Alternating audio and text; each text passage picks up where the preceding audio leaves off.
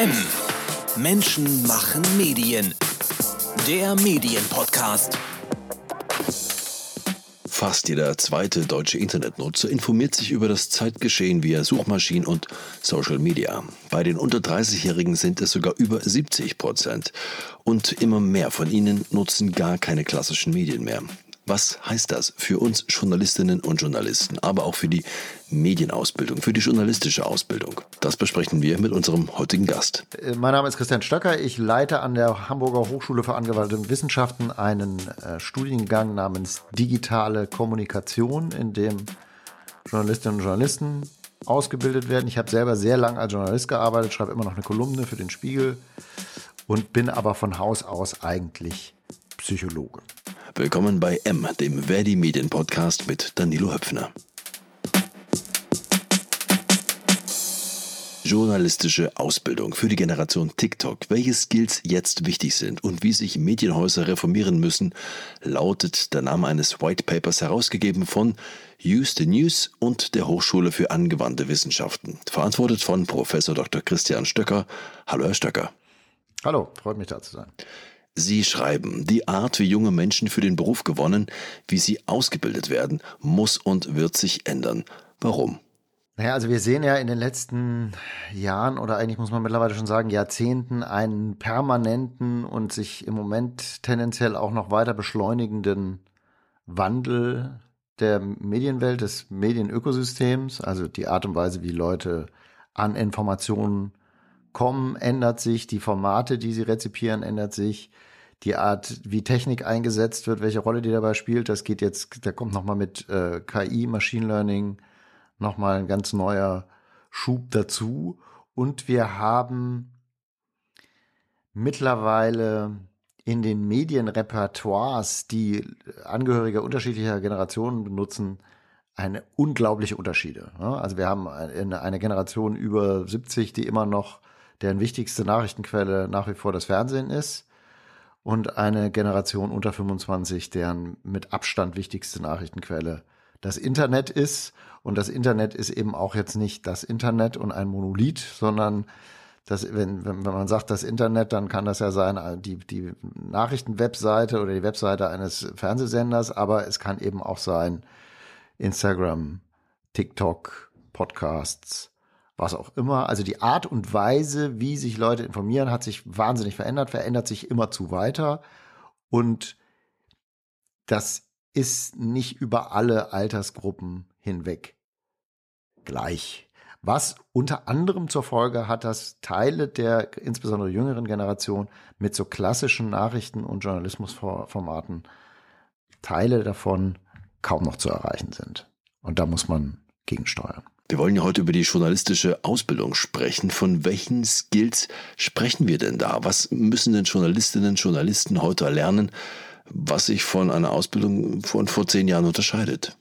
Ganz viel von dem, was die Leute heute lernen müssen, ist genau das, was sie vor 10 oder 20 oder 30 Jahren auch schon lernen mussten. Ja, also es ist nicht so, dass wir sagen, das muss jetzt alles weg und Recherche ist verzichtbar oder so. Ja? Die, die, die Grundlagen, Skills, die die Regeln des Handwerks, die Art und Weise, wie man vorgeht, wenn man recherchiert, wie man Dinge dokumentiert, wie man Interview führt, etc. Da, all das hat sich nicht verändert.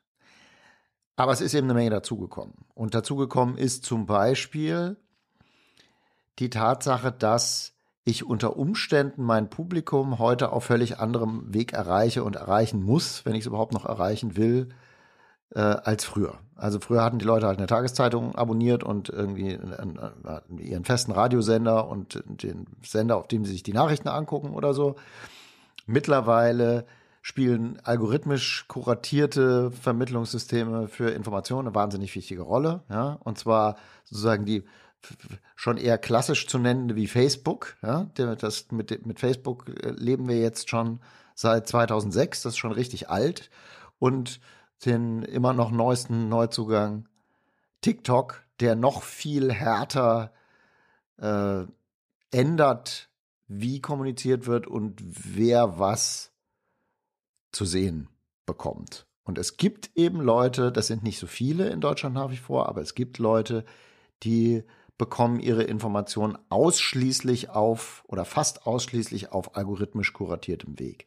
Das heißt, also um die Frage jetzt mal endlich zu beantworten nach dieser langen Vorrede, ich halte es für fatal, wenn man sagt, man bildet heutzutage noch Leute in, äh, in Journalismus aus und bringt ihnen nicht zumindest die Grundzüge der Suchmaschinenoptimierung bei. So bitter sich das anhört. Ja? Wenn ich nicht verstehe, wie in einem digitalen Ökosystem Reichweite entsteht, ich kann mich dann immer noch entscheiden, das ganz anders zu machen und zu sagen, ich mache aber ganz bewusst, schreibe ich Texte, nur so, dass die für meine Leserinnen und Leser am besten sind und was die Suchmaschine gerne möchte, ist mir völlig egal. Ja, die Entscheidung kann ich absolut treffen, aber ich sollte halt wissen, wie es geht, zum Beispiel. Oder ich sollte dringend wissen, wie, also grob zumindest wissen, wie algorithmische Korrelierungssysteme überhaupt funktionieren. Welche Faktoren spielen da eine Rolle? Ja, was sorgt dafür, dass ich Reichweite bekomme? Das ist zum Beispiel bei TikTok was anderes als bei Facebook oder bei Instagram. Ja, der Algorithmus von TikTok funktioniert nach einem anderen Prinzip als der von Instagram. Dann kommt natürlich dazu, dass durch diesen dramatischen Wandel auch die Art und Weise, wie Journalismus finanziert wird, sich dramatisch verändert. Also das Erste, was passiert ist, ist, dass die Printanzeigenerlöse kollabiert sind.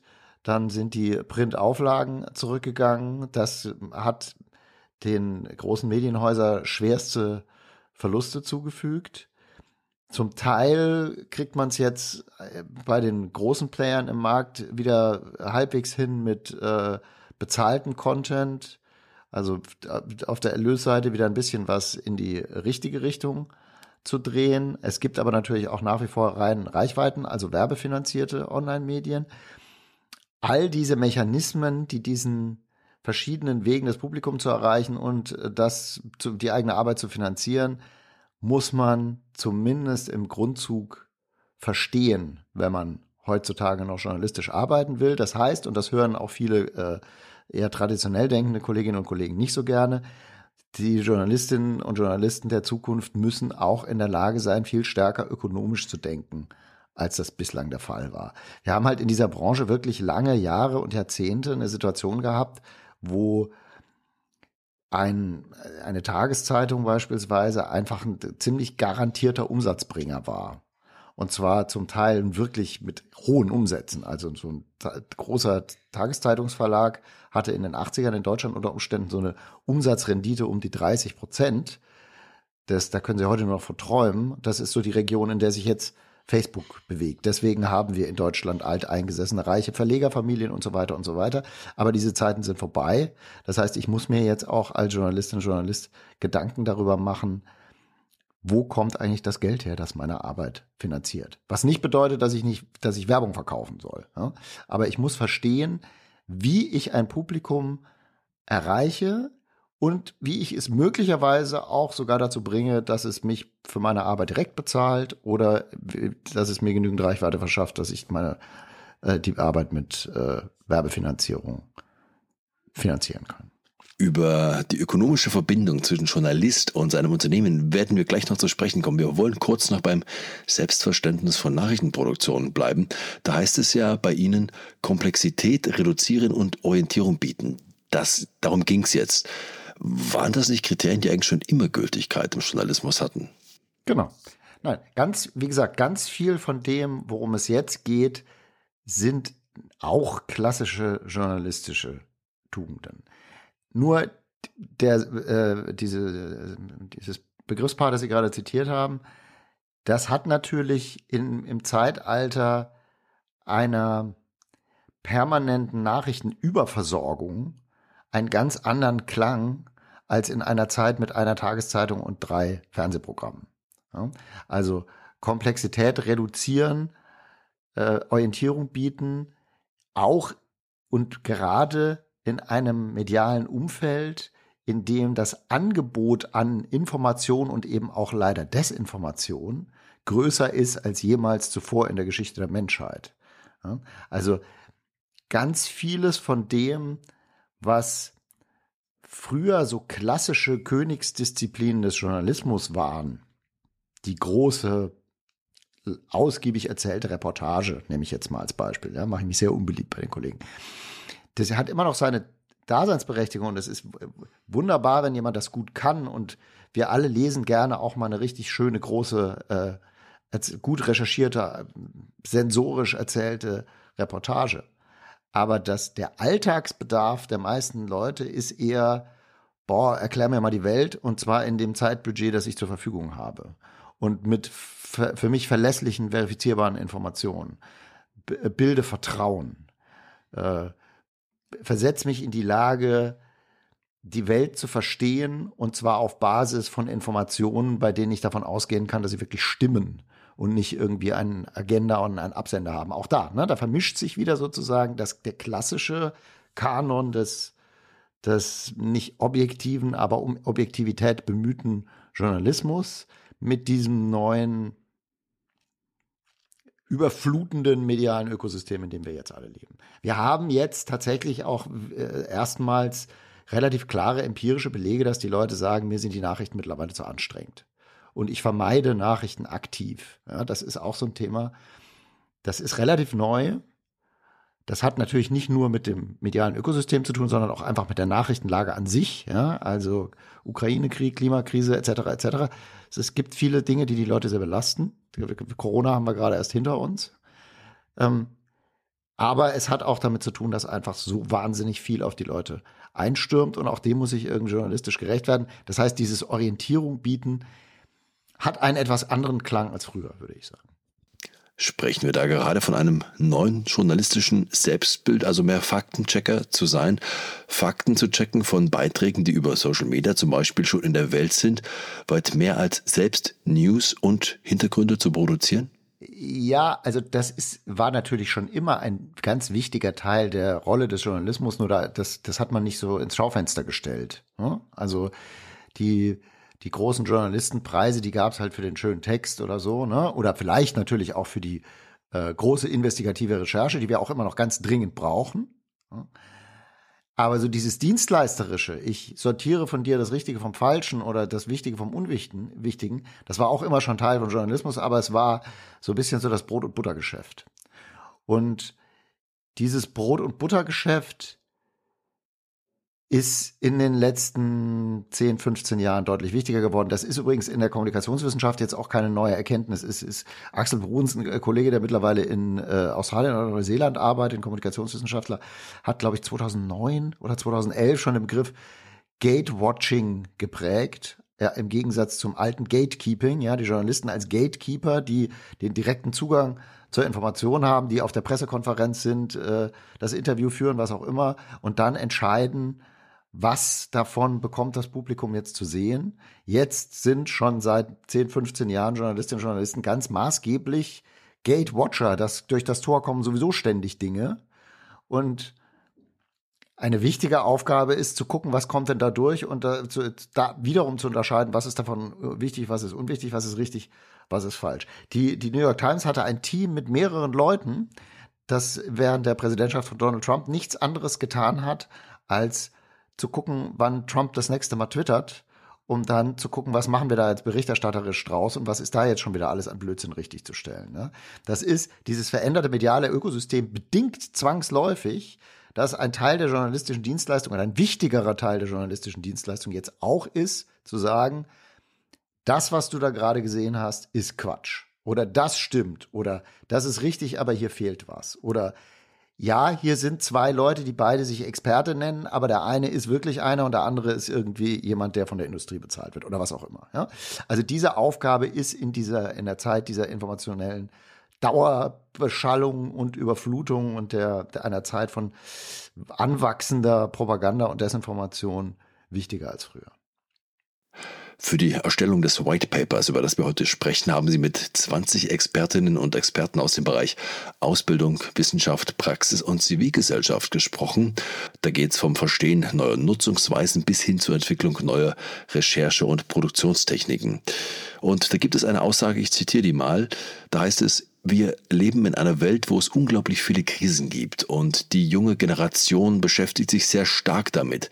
Die wissen, was abgeht, aber sie wollen das auch verstehen. Zitat Ende. Da frage ich mich schon ein bisschen, woher wissen Sie es denn, wenn nicht aus den Medien? Und vor allem sind Medienformate wie TikTok, in denen selbst die Tagesschau die Nachrichten des Tages in wenige Sekunden zusammenschiebt, wirklich geeignet, um die Welt und die Hintergründe von News zu verstehen? Ja, also ich würde davon abraten, zu versuchen, die Welt alleine auf Basis von TikTok-Videos zu verstehen. Ja, das reicht sicher nicht aus. Aber wenn Sie Leute erreichen, deren primäre Informationsquelle TikTok-Videos sind, dann ist es natürlich besser, wenn Sie in dem Konzert, das den Leuten da algorithmisch kuratiert entgegenschwappt, wenigstens als Tagesschau oder äh, Spiegel oder wer auch immer vertreten sind und äh, mit Informationen aufwarten, die irgendwie nach den Regeln des Handwerks erarbeitet und äh, kontrolliert worden sind. Ja. Wir, es geht, da ist so ein, das ist so ein bisschen zweischneidig. Also wir machen übrigens im, im Zuge dieses, äh, des Projekts Use the News, aus dem dieses äh, White Paper stammt, da gibt es noch eine zweite Säule, die heißt One, Open News Education. Und da geht's, also das zielt so ein bisschen in die Richtung, die Sie da jetzt völlig zu Recht ansprechen. Sie können die Leute nicht auf TikTok dazu erziehen, sich irgendwie anders zu informieren. Ja, das muss irgendwo anders passieren. Das ist eine gesamtgesellschaftliche Auf Aufgabe, die leider jetzt, wie so viele andere Aufgaben in dieser sich schnell verändernden Welt, eben leider auch wieder dem Bildungssystem äh, maßgeblich vor die Füße fällt.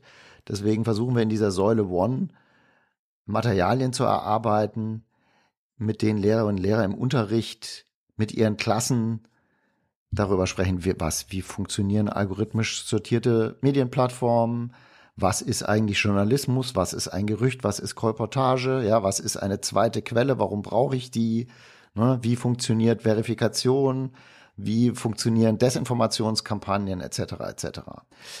Also wir kommen nicht drum rum, diesen Aspekt, wie bringen wir den Leuten denn bei, wie man sich richtig informiert, auch zu adressieren. Ja, und das, da müssen auch Medienhäuser ihren Teil dazu beitragen. Aber das geht nicht ausschließlich auf den Plattformen selbst. Auf den Plattformen selbst, also bitter das auch ist, unter Umständen, müssen sie bis zu einem bis gewissen Grad nach den Regeln spielen, äh, nach denen auf diesen Plattformen eben gespielt wird. Und das bedeutet eben, sie müssen es dann halt kurz und knapp und vielleicht unterhaltsam machen und bestimmte äh, Schnitttechniken einsetzen oder mit Visualisierung arbeiten etc. etc. Wobei man dazu sagen muss, das ist schon auch ein ganz wichtiger Punkt. Also man sollte auch nicht allzu arrogant auf dieses ganze Feld blicken, denn was mein äh, Doktorand Markus Bösch, der äh, TikTok-Fachmann ist, immer sagt, ist, weil die Spezialität von TikTok ist High-Density-Content. Ja? Da passiert in 12 oder 15 Sekunden wahnsinnig viel. Und die Leute, die dieses Medium permanent nutzen, die sind auch echt gut darin, wahnsinnig schnell Informationen zu verarbeiten. Also wenn Sie und ich uns ein äh, TikTok-Tagesschau-Video angucken, haben wir vielleicht das Gefühl, boah, ich habe überhaupt nichts mitbekommen. Aber jemand, der auf dieser Plattform zu Hause ist, für den fühlt sich das unter Umständen ganz anders an. Was aus Ihrem Paper auch hervorgeht, mehr Transparenz ist gefragt. Da gibt es auch ein Statement dazu. Journalistinnen und Journalisten seien sehr gut darin, die Welt zu erklären, aber sehr schlecht ihre eigene Arbeit zu erklären. Wie viel Erklärung zur Entstehung einer Nachricht benötigt heute eine Nachricht? Naja, also die klassische Nachricht enthält ja auch schon die Erklärung. Ne? Normal, wenn, Sie, wenn, wenn ich meinen Studierenden beibringe, schreibt man eine Nachricht, da stehen die W-Fragen drin, wer, wer hat was wann äh, gesagt oder was ist passiert und wo und woher weißt du das? Ja?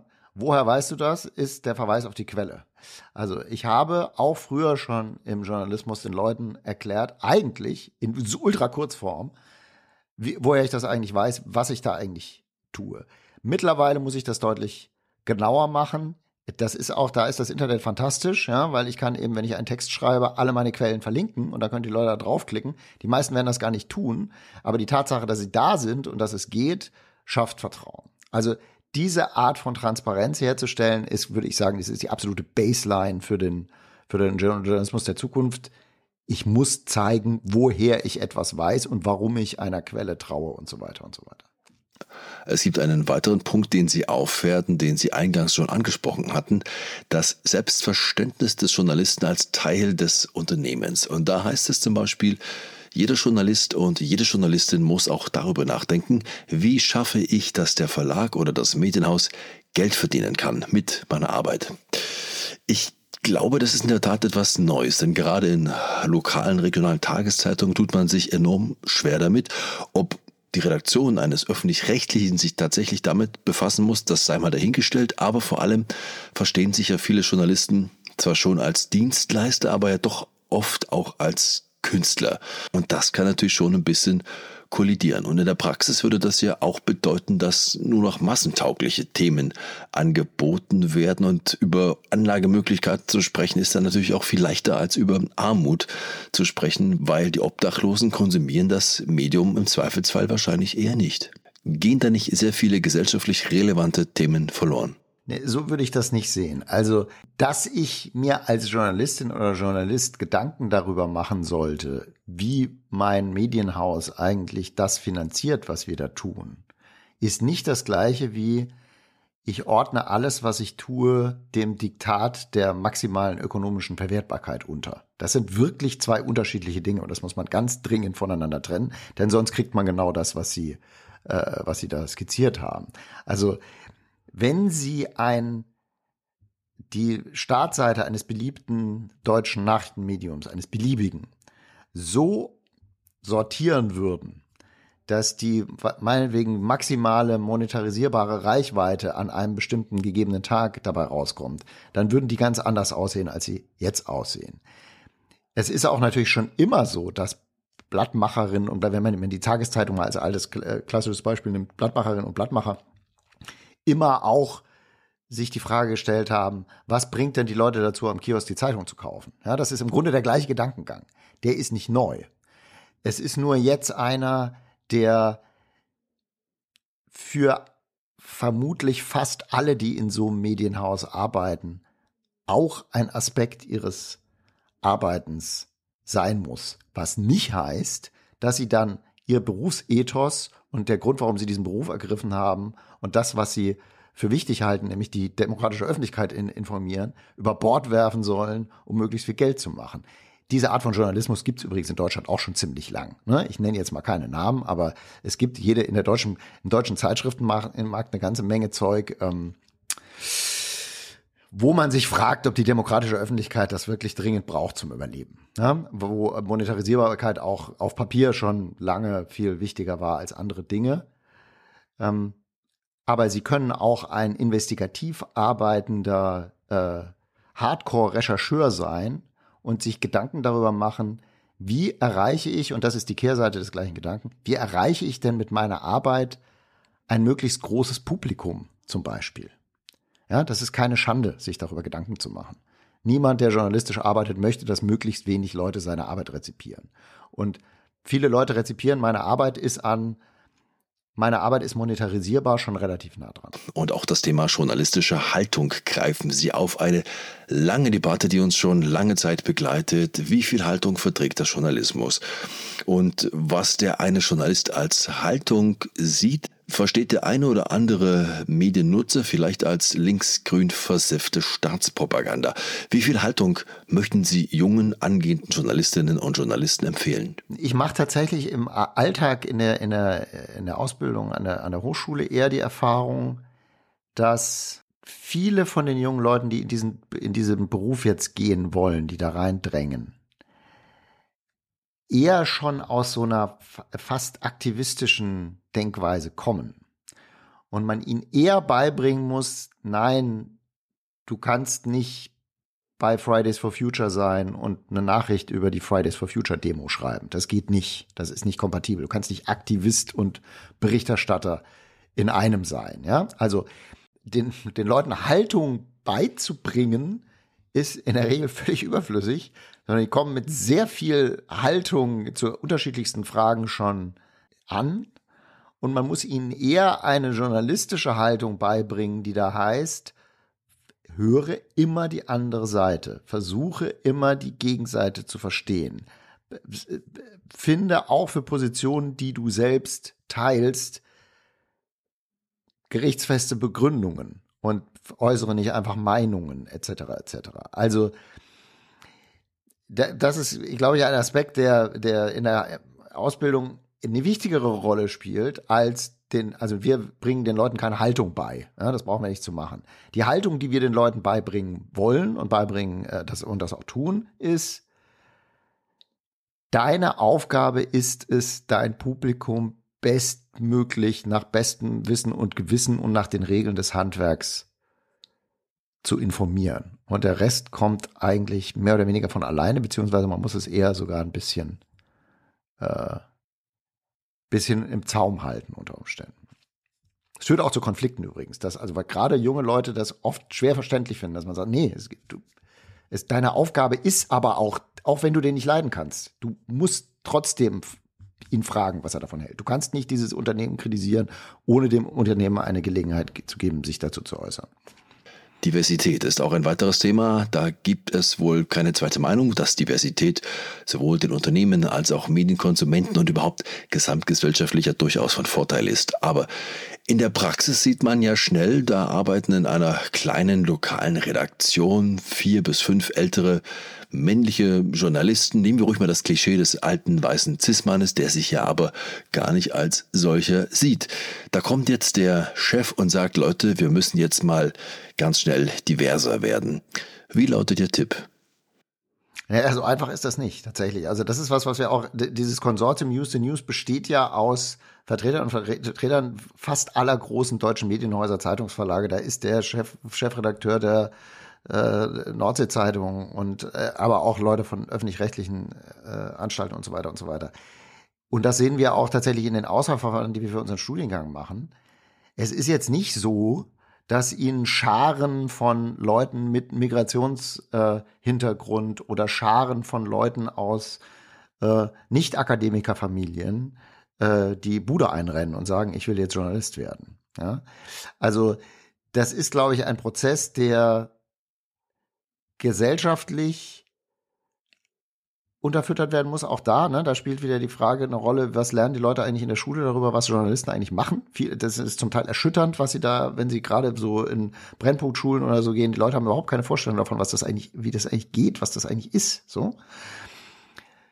Das heißt, ich glaube, es ist eine Aufgabe nicht nur für Ausbildungsbetriebe, sondern auch für Medienhäuser im Allgemeinen, wirklich auch noch stärker die Hand auszustrecken und zu sagen, auch ihr seid unser Publikum. Wir wollen von euch hören. Wir wollen hören, was ihr zu sagen habt. Wir wollen euch kennenlernen. Ihr sollt uns kennenlernen. Bitte kommt zu uns und arbeitet bei uns. Ja, das ist was, äh, da muss man tätig dran arbeiten. Aber das ist natürlich, wenn Sie in dem, äh, in der, äh, Regionalredaktion einer äh, kleinen Zeitung arbeiten unter Umständen wirklich keine einfache Aufgabe. Das ist völlig klar. Ja, also der Kollege hat gerade in dem, im letzten äh, Call zu dem Thema wieder gesagt, äh, bei uns um Volontariat, bei uns bewirbt sich einfach niemand mit Migrationshintergrund. Ja. Also das ist kein, kein einfaches Problem, aber es hat natürlich auch was damit zu tun, wie Journalismus im Frontend agiert. Also wenn ich eben sehe, diese Publikation nimmt sich meiner Themen an, dann komme ich vielleicht auch eher auf die Idee zu sagen, hm, es könnte doch eigentlich was für mich sein oder für meine Tochter oder was auch immer. Was junge und angehende Journalistinnen und Journalisten lernen müssen in einer neuen Medienwelt, darüber berichten sie in ihrem White Paper. Nun gibt es ja doch sehr viele Journalistinnen und Journalisten auch wie mich, die etwas älter sind, die ihre Ausbildung in einer Übergangsphase gelernt haben oder sogar noch welche, die in der reinen analogen Welt ihre Ausbildung genossen haben. Was können wir denn heute noch dazulernen? Was sollten wir denn dazulernen? Welche Basic Skills müssen wir aufbringen?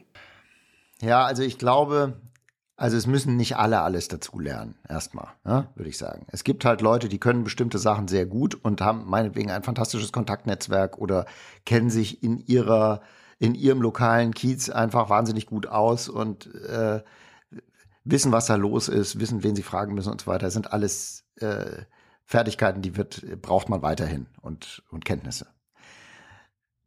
Ich würde sagen, also eine Voraussetzung würde ich sagen für diesen Beruf, die aber die eigentlich schon immer eine Voraussetzung für diesen Beruf war, ist Offenheit. Ja? Also ich muss schon auch bereit sein zu akzeptieren, dass möglicherweise sich für jemand was für was interessiert, was mich erstmal gar nicht interessiert. Ich persönlich würde auch sagen, es lohnt sich schon, sich auf diesen ganzen neuen Plattformen, auf denen sich die Leute nun mal tummeln, selber auch mal ein bisschen zu bewegen, einfach um mal ein Gefühl dafür zu kriegen, was da eigentlich los ist. Das kann durchaus erstmal so ein Überforderungsgefühl erzeugen, ja. Aber wenn Sie mal irgendwie eine Dreiviertelstunde durch, sich durch TikTok wischen, das wird ihre äh, Vorstellung von der Medienwelt nachhaltiger verändern, wenn sie das noch nie gemacht haben, als vermutlich jedes Buch, das sie lesen zu dem Thema. Und also sich einfach mal dorthin, das ist ja nicht schwierig, ja. Also einfach mal dorthin zu gehen, wo andere Leute sich selbstverständlich bewegen und sich mal anzugucken, was da eigentlich so los ist, ohne daraus jetzt unter Umständen direkt irgendwelche Schlüsse für die eigene Arbeit abzuleiten oder so, ist auf jeden Fall ein Schritt in die richtige Richtung. Ich kann dann immer noch sagen, ich wende mich mit Grauen ab und ich will damit nichts zu tun haben. Aber ich sag mal, die Haltung, was da draußen in der Welt vor sich geht, interessiert mich nicht, war für einen Journalisten schon immer eine ziemlich blöde Haltung. Und daran hat sich eigentlich nichts geändert. Es ist nur die, in einer Welt, die sich exponentiell verändert, wächst auch die Anforderung an das, an die Auseinandersetzung mit dieser Welt exponentiell. Und das kann schon auch ganz schön anstrengend sein. Das andere ist, also ich glaube, dass viele Journalistinnen und Journalisten völlig selbstverständlich mit äh, mit den neuen Methoden und Möglichkeiten umgehen. Ja, wir, also dass die Leute jetzt mit eher mal mit der Kamera was machen, dass wir alle selbstverständlich natürlich Zoom und Teams und äh, Big Blue Button und was auch immer Konferenzen machen, dass wir äh, Audioaufzeichnungen machen, dass äh, Dinge äh, multimedial dargestellt werden, dass äh, ich mir, mich, mir vorher überlege, das finde ich ganz wichtig, auch in der Ausbildung, mir vorher überlege, was von den vielen Darstellungsmöglichkeiten, die ich so habe, ist eigentlich für mein aktuelles Thema, für meine aktuelle Geschichte das Beste? Ist nicht vielleicht eine Grafik viel effektiver als 8000 Zeichen Text, um diesen Sachverhalt irgendwie klar zu machen? Hat das Sinn, diese Geschichte erzählen ohne Video? Ja? Hat, muss diese Geschichte eigentlich ein Video haben? Brauche ich irgendjemanden, der mit, der mit, der mit dem Mikro in der Hand vor der Kamera steht und mir was erzählt, was ich gerade so gut in, in der Hälfte der Zeit einfach auch lesen könnte, etc. etc. Also dieses Nachdenken darüber, was aus dem großen Werkzeugkasten eigentlich für das, was ich gerade zu sagen habe, das angemessene, die angemessene Zusammenstellung ist. Das ist, glaube ich, was, was alle auch jetzt noch lernen können und sollten wie Journalismus für den Nachwuchs wieder attraktiver wird. Drei Vorschläge dafür präsentieren Sie in Ihrem White Paper, das man kostenfrei herunterladen kann. Verraten Sie uns zwei davon. In der Welt, in der wir jetzt immer noch leben, äh, ist das unbezahlte Praktikum oder das miserabel bezahlte Praktikum oder das miserabel bezahlte Volontariat ein Standard. Ja? Es ist sozusagen die, die Last, die man auf sich nehmen muss, den schweren Schritt, den man gehen muss, damit man eines Tages vielleicht belohnt wird mit einer äh, Festanstellung oder was auch immer. Das ist natürlich für Leute, die jetzt nicht aus Elternhäusern kommen, wo sie auf Rosen gebettet sind, unter Umständen einfach schon ein, ein Kriterium, das äh, für sie ein Ausschlusskriterium ist, wo sie sagen, nee, das kann ich nicht machen. Ich kann nicht äh, einen Beruf ergreifen, wo ich erstmal drei unbezahlte Praktika machen muss, bevor sich überhaupt jemand überlegt, ob er, äh, ob er mir mal einen Job gibt. Ne? Also Praktika besser vergüten, äh, Volontariate besser ver vergüten und auch wirklich in die Rekrutierung wirklich aktiv gehen. Das ist ein zweiter Punkt, der da äh, drinsteht in dem Paper. Also wirklich Präsenz zeigen in den Schulen, ja, vor Ort sein, sichtbar sein als, als äh, Medium. Und das sind jetzt schon zwei, aber ich sage Ihnen den dritten trotzdem auch noch. Also wenn Sie möchten, dass Leute, die aus unterschiedlichsten, mit unterschiedlichstem Background in ihrer Redaktion landen, unterschiedlicher als das jetzt der Fall ist, dann müssen sie anfangen, Leute, die wenigen, die sie vielleicht jetzt schon haben, mit unterschiedlichem Background, die sie in ihren Häusern schon finden, auch stärker in Entscheidungsprozesse einzubeziehen, mit denen zu reden und sie mal zu fragen, was sie eigentlich davon halten und so weiter. Also das sind, glaube ich, Wege, einfach die Anschlussfähigkeit für Teile der Gesellschaft, die im Moment nicht oder nur schlecht erreicht, erhöhen. Einmal wirklich ganz banal finanziell und andererseits einfach durch den persönlichen Kontakt. Christian Stöcker war das von der Hochschule für angewandte Wissenschaften Hamburg. Das White Paper können Sie bei Interesse kostenfrei herunterladen auf den Seiten der DPA-Tochter Use the News, zu finden unter den White Papern bei usethenews.de. Und unter mmm.verdi.de finden Sie noch mehr Infos zum Nachlesen aus der Medienwelt und übrigens auch all unsere Podcast-Ausgaben zum Nachhören. Danke fürs Dabeisein heute, sagt Danilo Höpfner. Das war M. Menschen machen Medien. Der Medienpodcast. Weitere Interviews, Reportagen und Dossiers aus der Medienwelt täglich neu unter mmm.verdi.de.